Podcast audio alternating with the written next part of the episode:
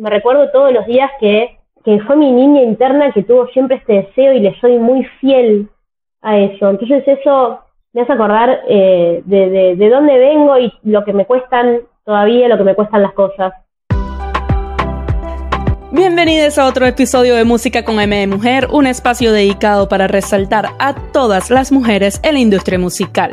Y hoy me acompaña una campeona del mundo, es decir, una reina argentina que ha trabajado como compositora en proyectos de plataformas como Netflix y Disney. Y aparte le tengo un poquito de cochina envidia porque participó en el documental de mi artista masculino favorito. Alejandro Sanz. Bueno, no le tengo envidia. Bueno, sí, pero, pero, de la sana, de la buena, de la que no hace daño. Pero miren, antes de presentarla, por favor no olvides suscribirte si me estás viendo por YouTube o darle follow y cinco estrellas en las plataformas de audio. Ahora sí, sin más preámbulo, bienvenida Lady Ant. Hola, Vani, ¿cómo estás? Bien, ¿y tú? Al fin, lo logramos. Sí, lo logramos. Bien, muy bien. Tuvimos aquí unas pequeñas fallas eh, técnicas, por así decirlo, antes de lograr grabar este episodio. Sí, bueno, pero acá estamos. ¿Cómo estás? Aquí estamos. Todo bien. ¿Cómo va tu 2023? Que no puedo creer que ya estamos en marzo. Increíble, increíble. Tenía muchas ansias de que empiece el 2023 porque el 2022 fue realmente desafiante en todos, ¿Ah, en todos los aspectos eh, así que viene bien, viene como, mm, tuve como un tiempo donde pude descansar quizás un poco y también eso me dio la, la posibilidad de reorganizar un poco, ¿no? ¿Qué es lo que, qué es lo que quería para, para mi camino de aquí en adelante? Así que ahí estamos arrancando con, con, bueno, yo te voy a contar con proyectos nuevos, todo, pero sobre todo que pude descansar. Eh, bueno, acá en Argentina, enero y febrero son meses así vacacionales entonces, como que todo frena un poquito. Ya, por cierto, no, no brinde por ti, salud por ti. Salud. Me serví a lo bien hoy. Vos son las seis y media en Miami y acá son las ocho, Exacto. 8.30 de la noche. Exacto. Bueno, seis y media en, New York, pero es lo mismo, mismo horario, Miami New York. Estás en New York ahora. Ahorita, sí, vivo acá, vivo en New York. Ay, qué hermoso. Me encanta. Una de mis ciudades favoritas. Ah, es hermosa, no lo voy a negar. Mira, ahorita mencionaste que el 2022 fue retador en, en todos los sentidos. A nivel musical, ¿cuál fue tu mayor reto en este año? A nivel musical, en el 2022 fue mm, haberme ido de gira con La Oreja de Van Gogh. Por, mm, me fui a telonearlos por, por Argentina, hicimos Córdoba, Tucumán, Mendoza. Eh, fue una experiencia que no, siempre quise telonear, de hecho tengo en mis, en mis eh, como boards, dream boards, como sí. telonear a una banda como internacional y todo, y bueno, pasó, nunca pensé que iba a ser la oreja, eh, fue realmente una experiencia exquisita en todos los sentidos. Y fue muy desafiante porque me fui eh, prácticamente sola con mi guitarra, o sea, no es que me fui con banda ni con pista, o sea, fui yo con mi guitarra ante 4.000 personas en lugares súper grandes acá de, Argentina. Eh, y bueno, nada, era yo sola con mi guitarra, con mis canciones, canciones que la gente no, no conocía. Eh, y bueno, era todo un desafío, bueno, conquistar el público, estar a la altura de semejante banda, que la gente conecte sin, sin saber quién, quién, quién era yo. Y me tocó en un momento muy difícil a nivel personal. Eh, yo, mm, bueno, mi papá en ese momento vivía en España, mi, mi padre se fue a España en el 2001, que hubo una crisis económica muy importante acá en Argentina, una de las tantas crisis económicas que hemos tenido. Eh, entonces yo tenía una relación a distancia con mi padre y eh, justamente en ese momento tuve la noticia de que, bueno, mi papá tuvo como un, una una, una recaída con, con, su enfermedad. Él estaba enfermo de cáncer hace 15 años y estaba súper bien. Eh, de hecho, le habían dado la alta clínica como paciente oncológico a mi papá y de repente la enfermedad volvió de la nada y fue justo cuando me estaba yendo de gira con, con la oreja, teniendo a mi padre a distancia con una noticia así, así que fue realmente desafiante como profesional, pero a nivel humano fue tremendo, fue realmente tremendo. Lo lamento. gracias, muchas gracias. Eh, mm. Así que bueno, nada, fue una experiencia de crecimiento y de, superación personal, totalmente. Total. Y ahorita, mencionaste, ahorita mencionaste algo clave, que era presentarte ante un público que no te conocía. Y, y, me pongo, eso me recordó mucho, por lo menos cuando Anaí salió de sorpresa en, en el concierto de Carol G en México. Es Anaí, y ella decía que le daba miedo que la gente no fuera a reaccionar bien porque la gente estaba yendo a perrear, ¿sabes? Y, a bailar con Carol G, no, no, no a ver a Anaí. Claro. Imagínate si Anaí le daba miedo siendo Anaí. Claro. Claro, no me imagino el miedo que te daba a ti también. Y, y aparte, o sea, la banda de las bandas con la, banda de las bandas con, con, los compositores, o sea, de los compositores más increíbles que hay a nivel, las letras de la oreja Van Gogh son realmente increíbles. Y entonces, pero sí me daba mucho miedo, pero también sentía con un hermoso desafío y sí me sentía como a la altura, yo siento como tengo algo para decir, tengo algo para contarle a la gente. Eh, entonces, eh, la verdad que creo muchísimo en lo que, en, mi música, a mí me gusta, eh, aprendí a valorarla, que me ha costado muchísimo. Importante. Eh, porque sobre todo también a nosotras, las mujeres, bueno, creo que todos nos cuesta en todo el sentido, todo nos cuesta el doble y en esta industria mucho más. Eh, y he aprendido a, enamorarme de, de, lo que hago, porque lo hago con muchísimo amor y siento que es algo que, que es un poco prestado, ¿no? Los artistas yo creo que somos, siempre digo, somos como un canal, como que quizás mm. no es que yo me considere eh, no creo que ningún artista sea un genio, creo que es un simple canal por donde pasa cierta información y en este caso como que mi misión es, bueno, comunicar qué es lo que, lo que, lo que a mí me, baja, ¿no? Este, claro. Así que fue un desafío, la verdad que, hermoso y tenía muchísimas ganas de, subirme a este escenario eh, y poder conectar con la gente. No, y, y, ahorita algo que quiero resaltar es que si a ti te eligieron para ser telonera de ellos, es porque tú tienes el talento para hacerlo y porque eras tú quien merecía estar en esa tarima. Y qué lindo que tú digas que aprendiste como a amar eh, tu trabajo, lo que tú haces, porque yo siento que muchas veces los artistas cuando están empezando como que tienen mucho esa inseguridad de decir soy bueno.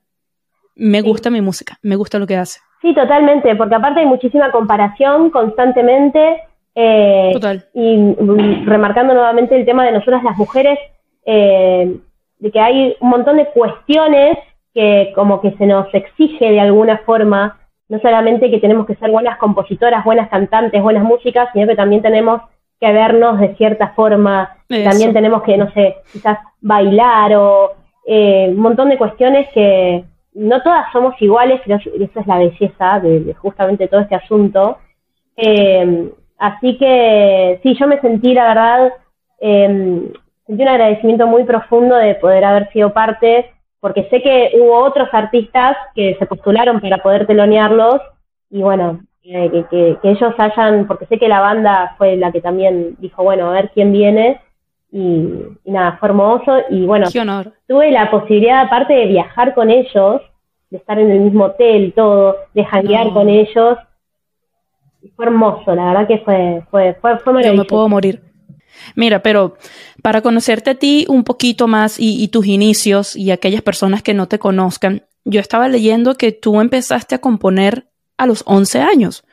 Cuéntame un poco de esa Anto de los 11 años que ya estaba escribiendo sus primeras canciones.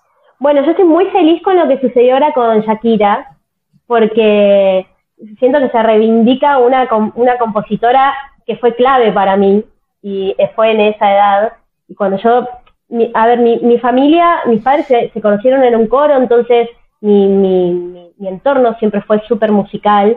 mi papá tocaba la guitarra, mi mamá eh, canta y tenía su banda de rock. Entonces yo, siendo muy chica, estuve inmersa eh, de una manera muy profunda en, la música.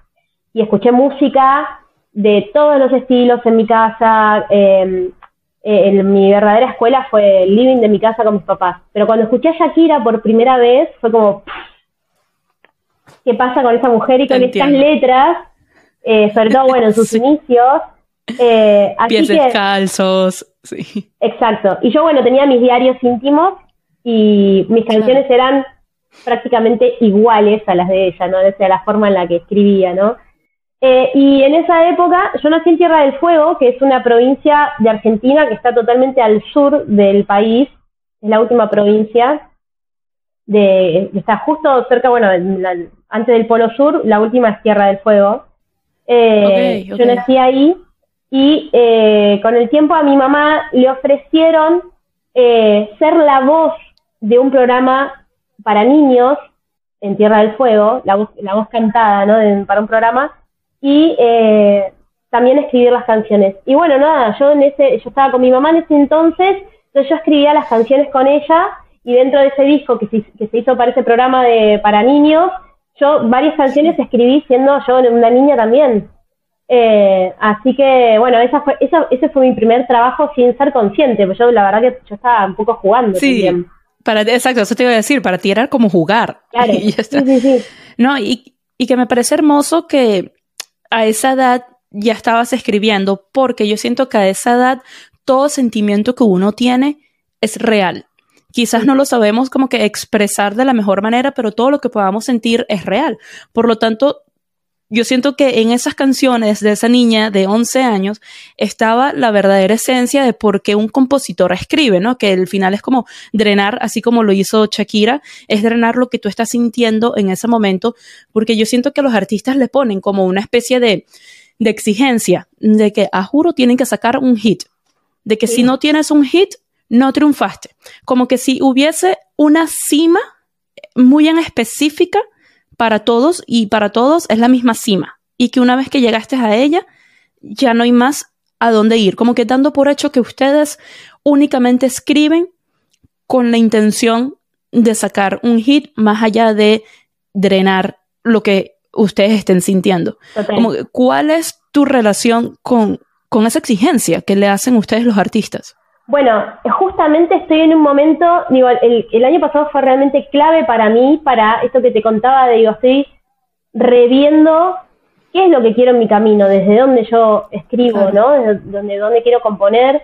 Yo, eh, aquí en Argentina eh, yo compuse para una serie que se llama Go Vive a tu manera y fue muy exitosa a nivel eh, Latinoamérica y también en Europa. Eh, estábamos por irnos de gira por, por, Europa y Latinoamérica justo antes cuando llegó la pandemia. Eh, y yo en ese momento quedé un poco como ligada a lo que fue la, serie y un poco mis canciones de ese momento estaban un poco linkeadas con el sonido de lo que pasaba con la serie para un público quizás un poco más adolescente, eh, un poco más mm. infanto-juvenil, que, mm, que, fue un proceso la verdad que hermoso y de muchísimo aprendizaje pero eh, hoy por hoy siento que ese sonido no tiene que ver con mi esencia, ¿no? Como que estábamos buscando eso del hit, de hacer canciones para ver si pasaba el hit. Sí. Y sentía que en esa búsqueda del hit me estaba olvidando de, algo que es muy puro y verdadero, que es confiar que, que lo que yo, que lo que, la información que, que baja a mi, eh, en mi inspiración es lo mejor que yo puedo ofrecer, porque es lo más puro que hay. Entonces yo ahora en este momento estoy en esa búsqueda, estoy escribiendo mi segundo disco, eh, que es totalmente distinto a lo que a lo que venía haciendo. Y estoy feliz porque yo estoy distinta, la verdad. Eh, tuve un proceso muy gigante de, un montón de cuestiones. Eh, y bueno, estoy escribiendo un disco que lo estoy escribiendo eh, es una obra, es una obra musical, porque tiene un principio y tiene un fin y está todo interconectado y las canciones están escritas. O sea, es como conceptual. Sí, totalmente, es conceptual. Entonces, las canciones están escritas pensando en todas las canciones que habitan la obra y no pensando en un single para ver si la pegamos o no. Pero tú nunca sabes qué pueda pasar de eso, porque yo siento eh, que a veces cuando uno menos expectativas le pone a algo, como que mejor le va a ese algo. Yo, por lo menos en una entrevista con, con Lazo, él, comentaba, y, lo ha comentado en muchas entrevistas, que a la canción que él menos fe le tenía era Ojos Marrones. Y ahí, ¡boom! Yo confío plenamente en eso. Creo que hay una cuestión eh, totalmente exitosa en confiar en eso, que tiene que ver ya de por sí en que, en que, eh, en que estás ofreciendo algo genuino y eso es lo que va a hacer para mí que se destaque de, entre otras cosas, porque no estás, sino creo que a veces pecamos en que todos estamos haciendo un poco lo mismo. Entonces, eh, ahí es donde también corres mucho riesgo, porque si ¿por qué se va a destacar si es, bueno, un copio, un copio pego porque eso es lo que hay, esto es lo que hay que hacer o lo que suena ahora. Eh, entonces estoy un poco buscando de construir eso y bueno, a ver qué pasa en el proceso. No, y ahorita que mencionas lo de que esto es lo que suena ahora, yo siento que así como la moda en, en el fashion es cíclica, en la música también. Yo siento que vuelve, obviamente, no exactamente con la misma sonoridad, pero de repente hay estilos musicales que se escuchaban más en una época y ahorita no se escuchan tanto, pero que puede que estén volviendo. Por lo menos yo he conversado aquí con varias chicas eh, que el, pop rock yo siento que está volviendo muy fuerte ahorita. El pop rock, sí, o punk rock, una vibe tipo Abril Lavigne, ahí como bueno, claro, súper que está como volviendo y digo, wow, yo esto yo ya lo viví, yo ya lo escuché, ya lo viví en mi adolescencia. Eh, me encanta porque hay una cosa que tiene que ver con algo eh, totalmente personal, ¿no? De, que, bueno, se me, me hace acordar cuando yo iba corriendo a poner en TV a ver si sonaba la canción de Abril. Aquellas épocas, sí. Claro, y está buenísimo, pero bueno, después me pasa eso que siento que se repite, digo, de Olivia Rodrigo, hay una ramificación. Sí. Este, y ¿qué, es lógico que pase, es lógico que pasó siempre, pasó todo en todas las épocas, en todo, en todo el mundo sucede, eh, porque también uno no deja de inspirarse, ¿no? De, de, Por supuesto. De estas, cuestiones que van como circulando. Eh, si bien yo ahora estoy en un proceso donde estoy deconstruyendo lo que venía haciendo, sí tengo un sonido ahora quizás un más, buscando una búsqueda más del indie pop, que ahora en Argentina está en auge también, eh, pero, pero bueno, buscando la sonoridad dentro de lo que me sucede a mí, ¿no? Claro, claro. Y mira, ahorita que estabas hablando de esta serie que era más como para adolescentes que estabas haciendo en Argentina, ¿tenía esta serie algo que ver con tu participación en Netflix y en Disney o era otro totalmente aparte? Claro, Go eh, fue una serie original para Netflix. Ok. dos, temporadas, está disponible ahora. Yo hice las canciones de la primera y segunda temporada junto con un equipo de producción eh, que es hoy por hoy mi productor eh, y el director del sello discográfico del que yo soy artista, que es Sebastián Mellino, es el, es el que crea esta, esta historia que se llama Go Vive a tu manera, y es él quien me, quien me invita a ser parte del, equipo creativo de composición. Entonces hicimos las, las canciones de la primera, de la segunda temporada y de la película, hay una película también, donde yo escribo las canciones, pero aparte participo como Lady Ant, eh, ah, ¿sí? Porque bueno, claro, sí. Hay ¿Y, esa, la película está en Netflix? Claro, se llama Go, eh, pero, es inolvidable. Tengo que ver si está en... Porque sabes que Netflix por cada país siempre ofrece como que algo distinto. Pero voy a averiguar si está... Ay, Dios mío, se acaba de asomar su perrito en la cámara y me enamoré. Sí, mi hija, Rafaela. Ahí es hembrita, qué bella. Hola, Rafa. no me escucha, pero hola. Sí, para ver si está disponible. Y tan bella. Es para ver si está disponible aquí y la veré, créeme. Pero mira, ahora sí, por favor, mátame de la envidia y cuéntame qué tal trabajar en ese proyecto de Alejandro Sanz. Bueno, lo de Alejandro fue realmente inesperado y mágico y eh, un poco me tocó más que como artista, un poco como fan, porque también ah. fanática de, él. Y bueno, yo estaba, que no, por supuesto, es uno de los mejores letristas e intérpretes que hay para mí en el mundo también. Eh, y bueno, estaba yo un día en, eh, en, casa encerrada totalmente porque estábamos en pleno confinamiento acá en Argentina, el confinamiento fue eterno. Eh, y él estaba, estaban a full los vivos de Instagram. entonces, bueno, él estaba haciendo un, live desde su cuenta y mandé la solicitud para unirme, para ver si me atendía. Sin miedo al éxito de repente veo que se me abre la pantalla, que se empieza a cargar un circulito, Alejandro aceptó tu llamada, Y yo dije, no, no puedo creer, no puedo creer, no puedo creer que me va a atender. Él me había empezado a seguir en mi, en, mi cuenta hacía un tiempo. Bueno, y bueno, me tiene y me dice, hola Antonella, ¿cómo estás? Yo, en plan como, oh my God, no puedo creer. Me latía el corazón a mil. Y digo, hola Alejandro, ¿cómo estás? Dice, ¿cómo estás? ¿Todo bien? Le digo, bueno, acá encerrada en casa. Le digo, estamos, bueno, contándole. Le digo, ¿vos cómo estás? Eh, él contó su, su, su, fila de Grammys detrás de él.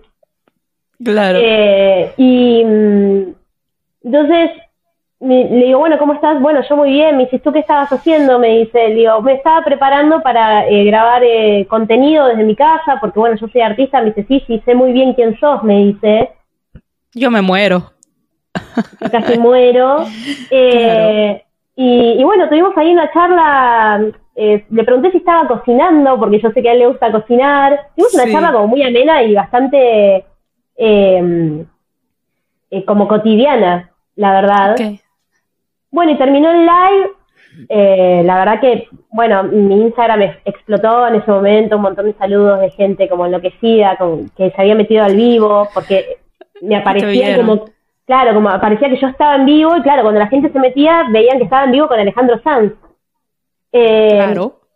Y bueno, nada, un par de semanas después me llega de su productora eh, un pedido, una solicitud de que, bueno, Alejandro estaba preparando un documental sobre la pandemia y que querían que yo fuera parte con el, con, con el live este que habíamos hecho. Eh, entonces, hay una sección del documental, que se llama El Mundo Fuera, se llama el documental, donde pone eh, varias charlas con diferentes artistas y bueno, tiene una charla con Camila Cabello y después vengo yo y después viene también... Me encanta. Eh, y así que soy parte de, ese documental también. Fue, fue, muy, fue muy lindo. Él ahora va a venir a Buenos Aires, así que yo tengo la esperanza, la fe de, conocerlo y, a Lógralo, hermana, lógralo. Pero mira, ahora volviendo más a ti y, y, a tu música. Sabes que ahorita, bueno, has mencionado mucho que te mueven esos artistas como Alejandro, como Shakira, por su manera de, escribir. Y precisamente eso es una de las cosas que más me gusta a mí de tu música, porque yo siento que hoy en día hace falta esas letras, que ojo, no me malinterpreten, amo el reggaetón, lo he dicho siempre en este podcast, me encanta darla hasta abajo, me río de las canciones que son vulgares, también me las disfruto, pero también me encanta escuchar una canción y decir, esta es mi canción en este momento, así me siento. O dejar el corazón cuando estoy escuchando una canción en un momento bien sea de tristeza o de máxima alegría. Y tu canción de chino, me parece que desbordas mucho sentimiento en ella y por ahí vi también un TikTok en, en, el que mandabas como no sé si era una nota de voz o algo, en el TikTok este que vi, como la promoción que le hiciste a la canción, pero Cuéntame un poquito más de ella. ¿Qué significa esta canción para ti? Wow, bueno, Chino es parte de este, de este segundo disco que estoy escribiendo. O sea, este, este segundo disco ya tiene tres cortes que son Chino, Final Feliz y Los Espejos. Okay. Eh, Chino se la escribía a una persona a la cual yo adoro con todo mi, toda mi alma, que fue parte de mi año pasado, eh, que fue clave para mi transformación en este momento. Eh, sobre todo personal, pero eso deviene, bueno, en todo lo demás y en lo que yo después eh, expongo, ¿no? Eh, y empecé a jugar un poco con este tema de la sonoridad súper como chill y buscando, bueno, siempre obviamente tiene que ver con la música que yo estoy escuchando en ese momento, entonces yo estaba escuchando mucho Mac Miller en ese momento y con venía con una vibe súper como RB. De hecho, Chino es un sample de una canción de eh, Mac Miller que se llama Wooch, eh, que bueno, la llevé al estudio y la ampliamos. Eh, y sobre eso hicimos, bueno, toda la orquestación del principio y, bueno, obviamente, otra nueva melodía, ¿no? Y, y la letra.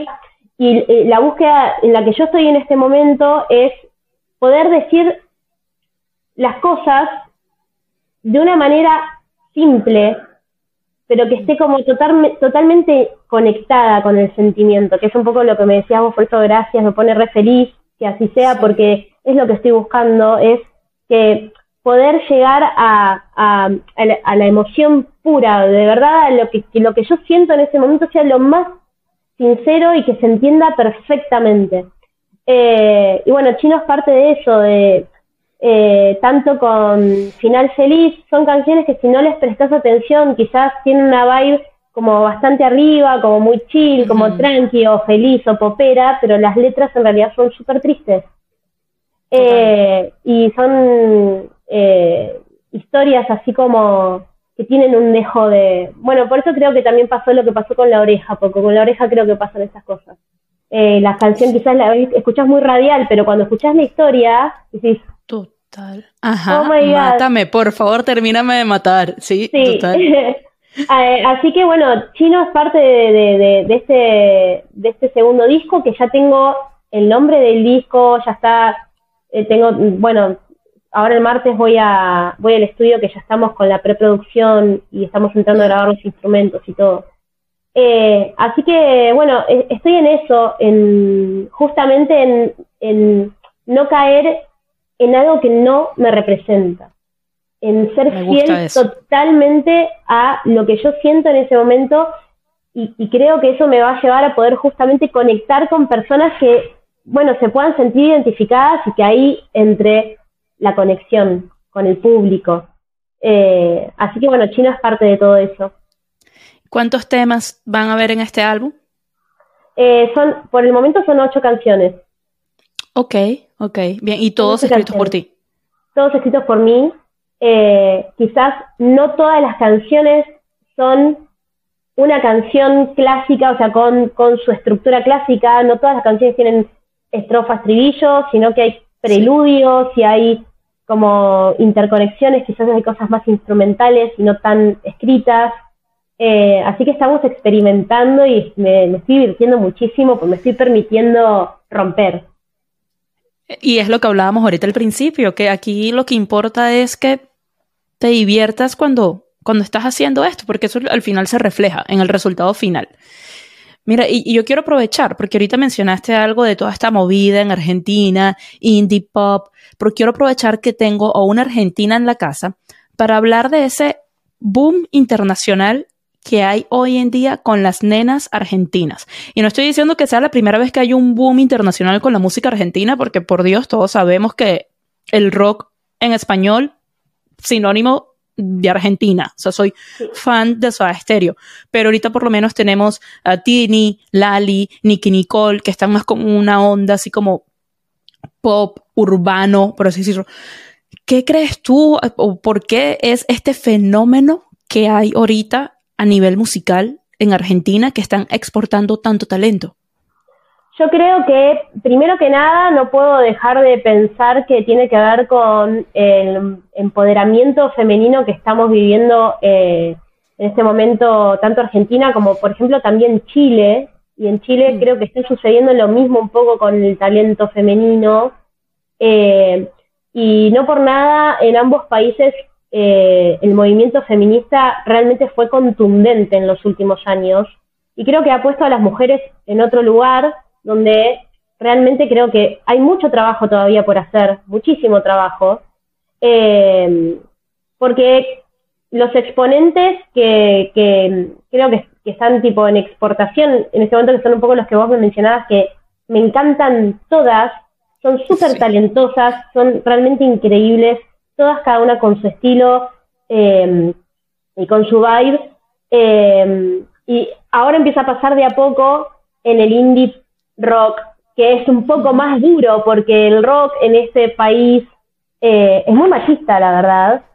Total, y, ahora... yo estaba tratando de buscar referentes femeninos en el rock eh, argentino y no logré encontrar uno que fuera así como wow, ¿sabes? Entonces no sé si tú me puedas dar uno porque yo no lo encontré. En este momento está Marilina Bertoldi, que es creo que la que encabeza un poco eh, el, okay de las artistas femeninas, pero claro, o sea, digo, Marilina quizás es muy conocida acá, pero ahora, pero quizás más afuera y no es tan como si yo te dijera, bueno, Lali, Tini, Emilia Mernes, María Becerra. Eh, entonces, pero bueno, está sucediendo un poco también con, con los demás géneros, eh, un poco más difícil, con, con, con eh, creo que el pop urbano dio la posibilidad de, de, que sea un poco más notorio. Pero creo que yo no puedo dejar de linkearlo con que realmente hay una cuestión con el movimiento mm, y el empoderamiento de la mujer. Eh, y acá en Argentina realmente ha sido muy, muy, muy fuerte. Eh, y bueno, las chicas estamos, tenemos cosas para decir, tenemos ganas de, ser libres y de poder expresarnos y que nos escuchen. Eh, y tiene que ver con una energía muy poderosa y estoy convencida. Y hermosa también. Sí. Sí, sí, sí, Salud por eso, me encantó lo que de decir. Salud por nosotras. Salud por nosotras. Mira, ahora voy a ir con una parte del podcast en el que yo aquí tengo cinco preguntas, pero solamente te voy a hacer tres. Porque tú las vas a elegir. O sea, tú me vas a decir un número del 1 al 5. Y así voy a, va a ser la pregunta que tú misma selecciones. Así que va, ¿cuál es el primer número? Tres. Bueno, para seguir un poco con la tendencia en, en redes sociales, para irnos un poquito con la tendencia, ¿qué te mantiene humilde? Ah, me encanta. Estoy justo ahora eh, viendo un TikToker mexicano que me hace reír muchísimo y que dice, ¿qué cosas te mantienen humilde? Uf, ¿qué me mantiene humilde? Bueno, eh, volví a vivir en el barrio donde yo viví toda mi adolescencia, que es este un super barrio acá en, Capital. Eh, me vine a vivir sola, por primera vez sola, sola, o sea, no en pareja, no con sola y eh, tener mi casa, eh, estar, estar en mi casa, estar con mis plantas, eh, seguir tomando el, el bueno, el transporte público, seguir trabajando, yo vivo de la música y, o sea, en este, o sea, vivir de la música es algo, bueno, como decías vos un poco, más allá de que a veces tenés trabajo continuo y todo, no siempre estás como decir, bueno, tengo un trabajo fijo, estable, ¿no? porque es muy fluctuante. Y esas cuestiones creo que me mantienen mucho a tierra, de saber que tengo que seguir trabajando por lo que quiero. Pero mm, más que nada, creo que es todo el tiempo recordar que lo que tengo hoy por hoy y donde estoy hoy por hoy, que por supuesto mis, mis sueños son gigantes y quiero llegar a lugares enormes, nadie me regaló nada. Mi familia, yo no soy hija de ningún famoso acá en Argentina, siempre la búsqueda, mis papás me dejaron ser muy libre, pero no fueron padres que me llevaron a todas las audiciones, a, eh, yo me pagué siempre mis estudios, siempre estuve detrás de lo que yo quería y recordar eso todo el tiempo, de saber que todo lo que hoy tengo y lo que he podido lograr y las cosas en las que trabajo y que hoy por hoy me llamen para escribir para proyectos internacionales y todo, me recuerdo todos los días que eh, fue mi, que fue mi niña interna que tuvo siempre este deseo y le soy muy fiel a eso. Entonces eso me hace acordar eh, de, de, dónde vengo y lo que me cuestan todavía, lo que me cuestan las cosas. Eh, la gente que me sigue, poder hablar con las personas que me siguen en las redes, poder charlar con ellos en un show, poder sentarme un segundo a tomar algo con las personas que me vienen a ver, eh, lindo. Todas esas cosas creo que, que, me recuerdan que lo que te decía un poco al principio, que soy un canal, que, que no por, por ser artista y por quizás tener un talento, subir un escenario, uno es más que nadie.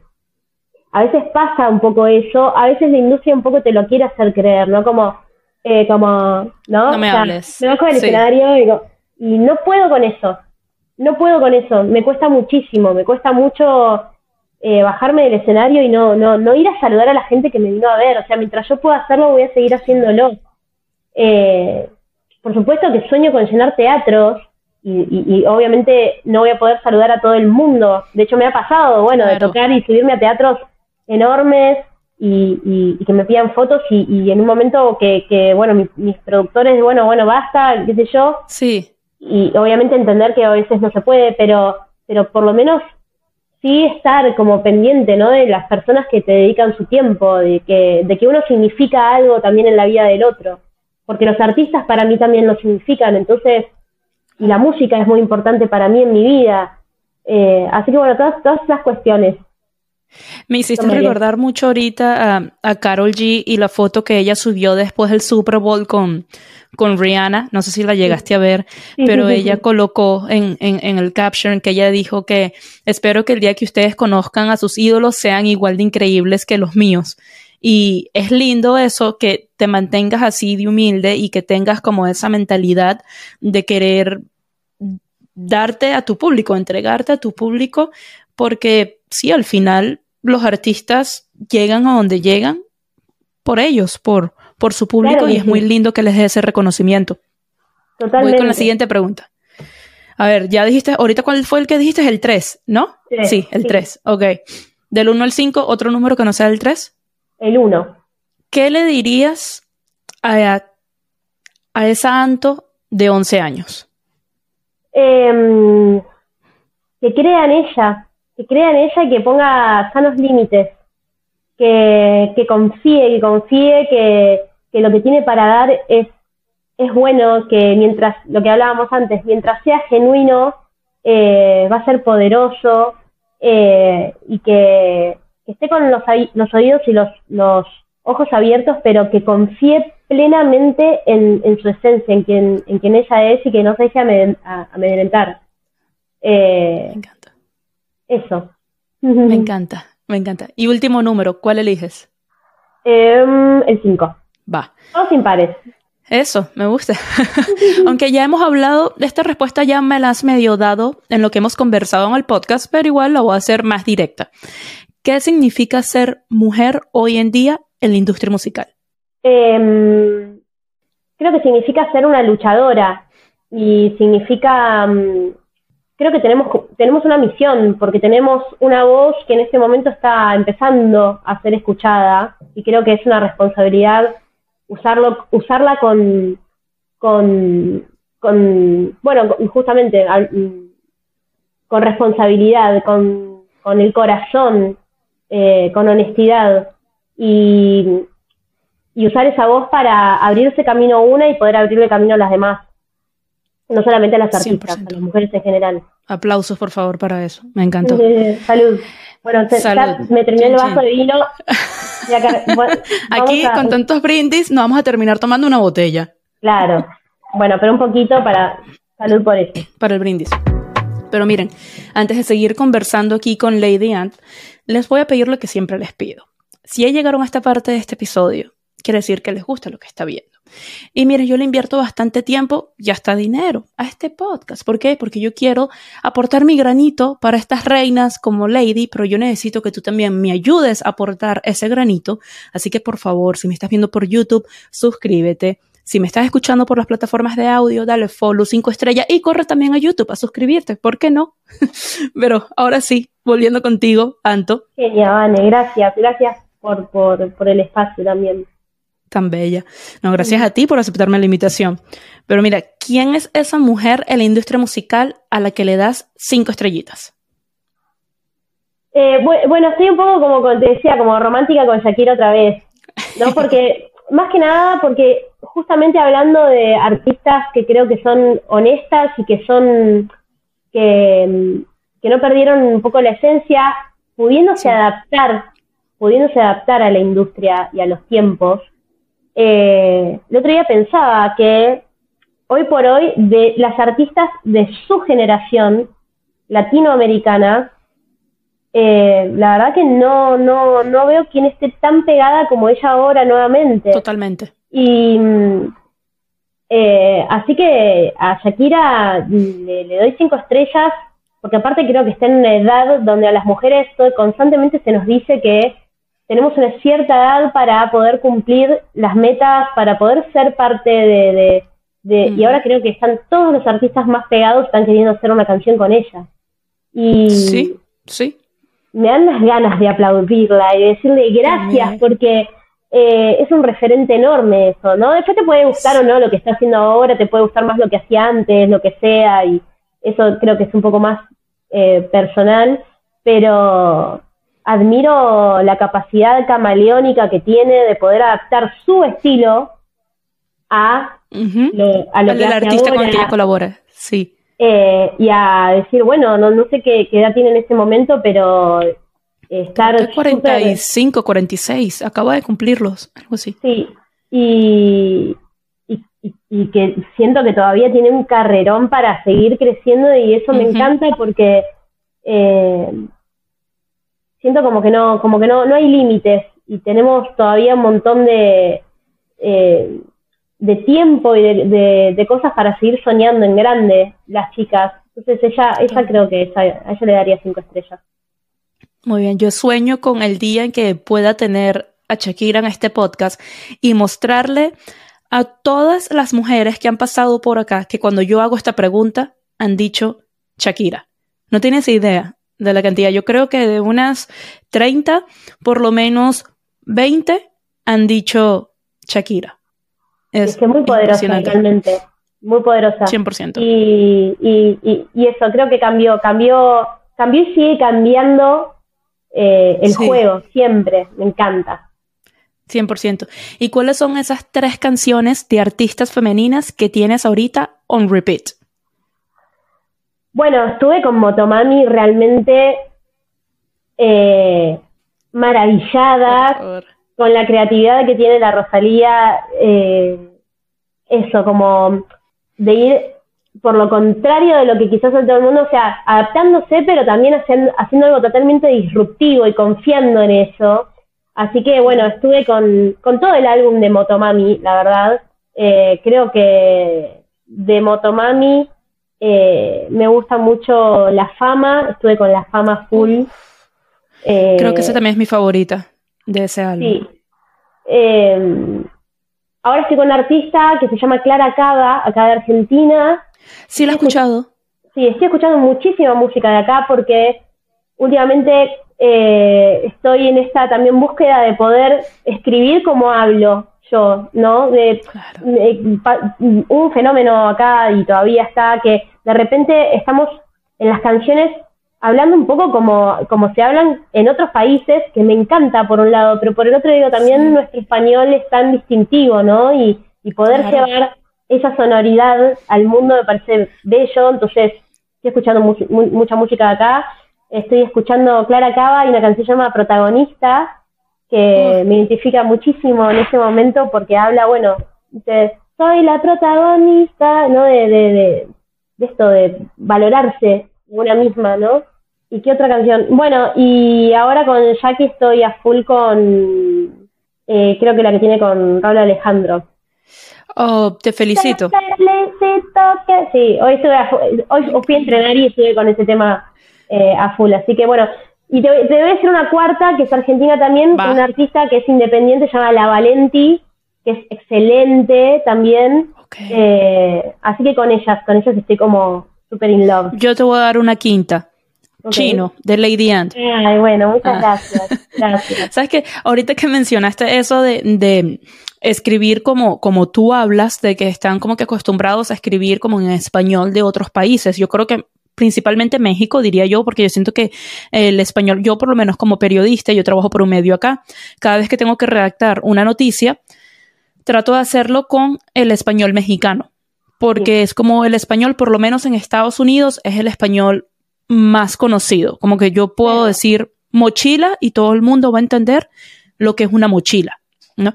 Pero en, en la música, yo siempre decía, ay, me encantaría, así como hacen los boricuas que meten su, su slang y eso en las canciones, me encantaría escuchar uno como venezolano, ¿no? En, mi caso. Y, y, siento que ahorita por lo menos Danny Ocean lo está haciendo mucho. Elena Rose, no sé si la conoces a ella. Me encanta Elena, me encanta. La amo. La amo, la amo. Eh, Mau y Ricky también lo están empezando a hacer mucho y es como que bien. Entonces, y también me encanta que los argentinos también metan ahí su, su rollo, ¿sabes? Y hablen como ustedes hablen y se expresen como ustedes se expresan en las canciones. Es que es súper lindo porque vos cuando escuchás, bueno, todas las los artistas que me mencionaste también, eh, creo que en todas las canciones hay algo que digo, ah, esto me llama la atención, qué lindo escuchar esto distinto, o sea, de, de, de dónde viene, tipo, por qué, eh, por qué se dice así, por qué lo pronuncian de esa manera. Entonces creo que, bueno, todos nos estamos creo que la música latinoamericana en sí está viviendo, o la música en español, la verdad, está viviendo un momento grandioso. Hermoso, es hermoso. Y, nos está conectando a todos. Sí, totalmente, totalmente. Yo, ahorita yo o sea, siento que Latinoamérica está empezando a ser un solo país.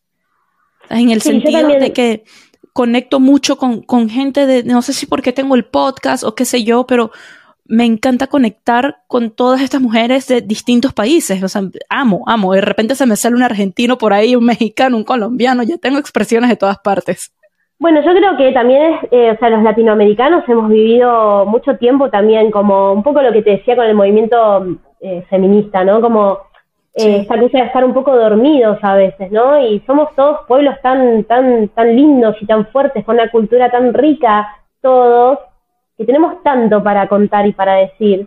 Eh, y creo que tiene que ver un poco con eso, ¿no? De que lo que pasó con, lo que pasa con internet y con la globalización hace que, bueno, eh, nada, cuando algo es bello y, y es y es puro, como creo que es Latinoamérica, que es tan, tan hermosa y tan vasta, creo que, que bueno, nada, es, es imposible que no se destaque.